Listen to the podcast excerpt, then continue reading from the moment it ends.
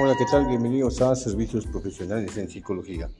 Mi nombre es el psicólogo Héctor Valerio Lara. Bueno, pues estamos iniciando ya esta séptima temporada de podcast con el cual, bueno, pues nos estamos eh, determinando en nuestro avatar en este segundo semestre del 2023. Ese es el segundo podcast que tenemos y que, eh, bueno, pues en este mes de julio estamos iniciando a todo con lo que da el mes. Principalmente porque nos acercamos ya a la primera quincena de este mes tan rápidamente y que esto, bueno, pues nos permite principalmente vislumbrar que, bueno, pues hoy casi ya están terminando los cursos, periodos de clases en los diferentes niveles educativos y que, eh, bueno, pues acercan también eh, fin de cursos, eh, graduaciones, ya sea para en los distintos niveles escolares y que esto permite principalmente que los chicos, chicas, jóvenes, señoritas alcancen un peldaño más en su vida escolar. Y al mismo tiempo se avecina principalmente el periodo vacacional para los chicos, para las chicas, así como también eh, es un proceso de recuperación porque se necesita para nuevamente iniciar el siguiente ciclo escolar que en muchas escuelas inicia en el mes de agosto. Así como también se cierran ciclos, se cierran cursos y se abren próximamente otros, nosotros también estamos en ese proceso, con el cual seguimos ofreciendo nuestros servicios profesionales en psicología ya sea en la modalidad de terapia individual, terapia de pareja y terapia de familia. El tema que vamos a analizar el día de hoy se llama ceguera mental. Y bueno, te preguntarás a qué se refiere esta parte. Bueno, pues el ser humano eh, percibe todo eh, el mundo en colores a través principalmente de los ojos o el sentido óptico porque estos son la ventana del alma. Sin embargo, eh, a pesar de utilizar eh, estos sentidos de la, visión o el sentido óptico, las personas eh, padecen de ceguera mental en su vida.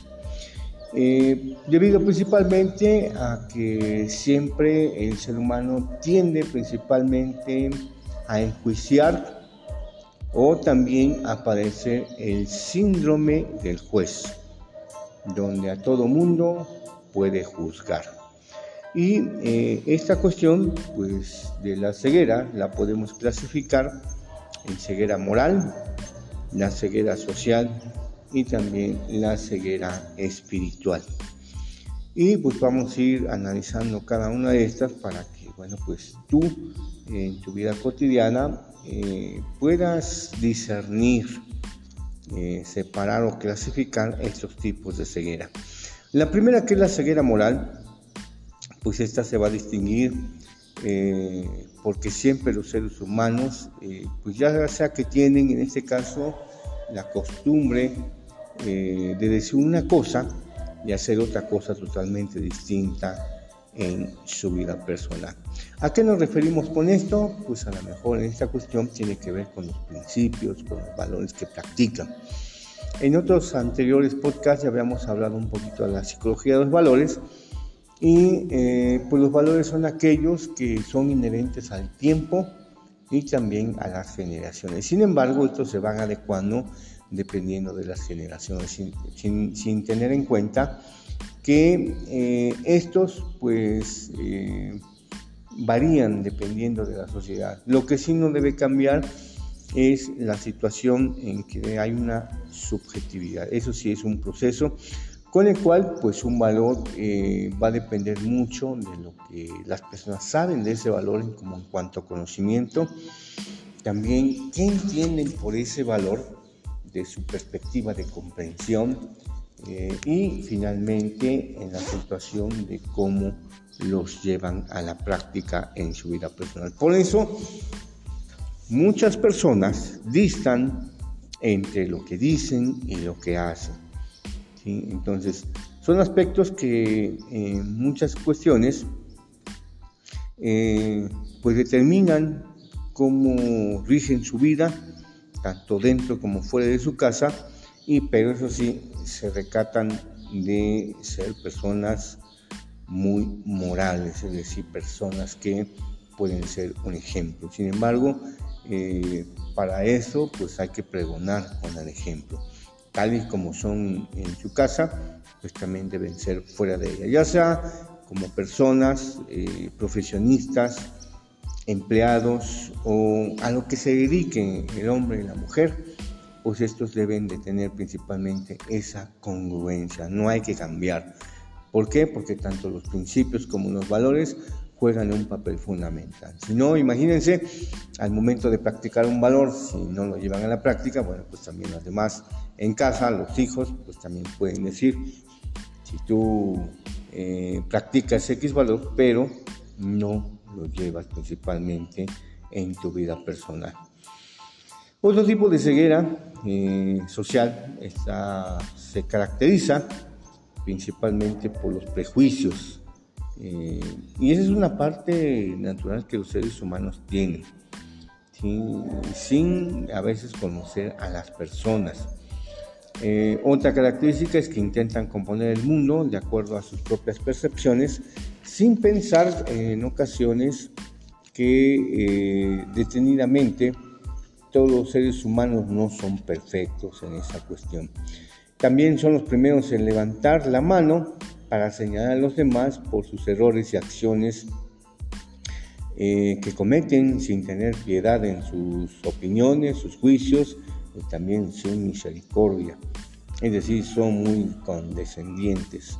Y eh, pues un aspecto más, pues imponen su lógica de lo que debe ser, eh, porque sus principios, valores y moral que se inculcaron en su familia, eh, pues son los básicos, pero también a veces carecen de criterio para saber las causas de los juicios de valor que tienen en su psicología del pensamiento y también deberían de conocer más a fondo, en este caso, a las personas o también eh, los fenómenos sociales que se van eh, presentando. Esto implica que dentro de esa cuestión, pues en esa ceguera social, eh, pues las personas seguían más en ocasiones también por sus impulsos subjetivos, que al mismo tiempo pues también pueden ser parte de ese proceso porque a lo mejor también los han cometido inconscientemente, no toleran que otras personas también lo hagan, sino que ellos sean los únicos que puedan realizar este tipo de cuestión. De ahí determina esa determinante de la ceguera social. El último tipo de ceguera es la espiritual. En, este, en esta sociedad moderna del siglo XXI, eh, pues la gente en la mayor parte se ha centrado en el materialismo y eh, ha dejado eh, de percibir el alma y el espíritu que son inherentes en este caso al ser humano. Te preguntarás cuál es la diferencia entre alma, espíritu y también el cuerpo. Pues es muy sencillo. El alma, eh, de alguna forma, pues también está dentro de lo que nosotros llamaríamos eh, en los sentidos. Es decir, si tú estás consciente, estás alerta, eh, al mundo que te rodea, en la sociedad en la que vives, quiere decir que tienes alma. Y eh, tu espíritu también reside ahí. Eh, sí, si tienes emociones, tanto positivas como negativas, como experimentar la alegría, la felicidad, el júbilo, etcétera, pues estas emociones están ahí. Así como también puedes experimentar emociones como de enojo, euforia, eh, venganza, rencor, etcétera, quiere decir que entonces tu espíritu ahí está. Pero bueno, pues cada quien decide en esta cuestión cómo manejar sus emociones y también sus propias experiencias, porque bueno, eh, ya había hablado en el anterior podcast, no hay tempestades eh, emocionales que duren 365 días.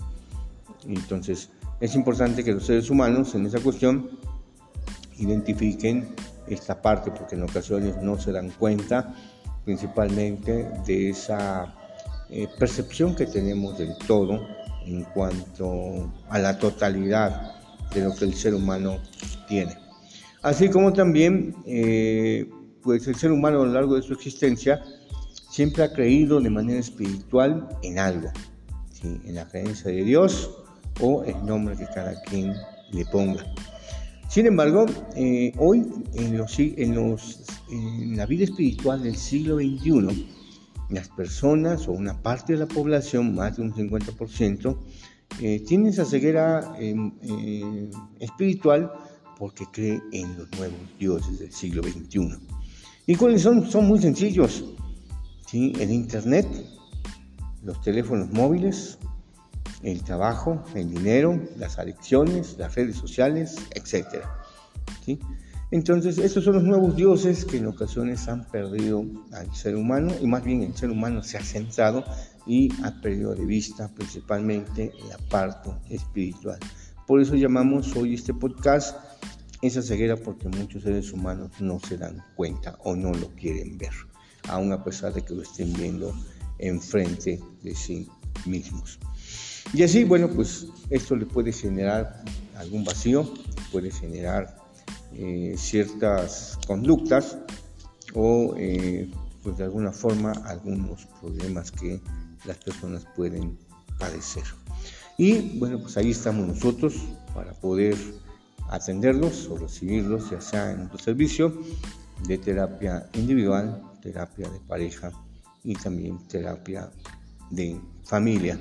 Me puedes contactar al 22 13 06 77 96 con previa cita para que te podamos atender como tú te mereces. Hasta pronto, nos vemos hasta la siguiente entrega.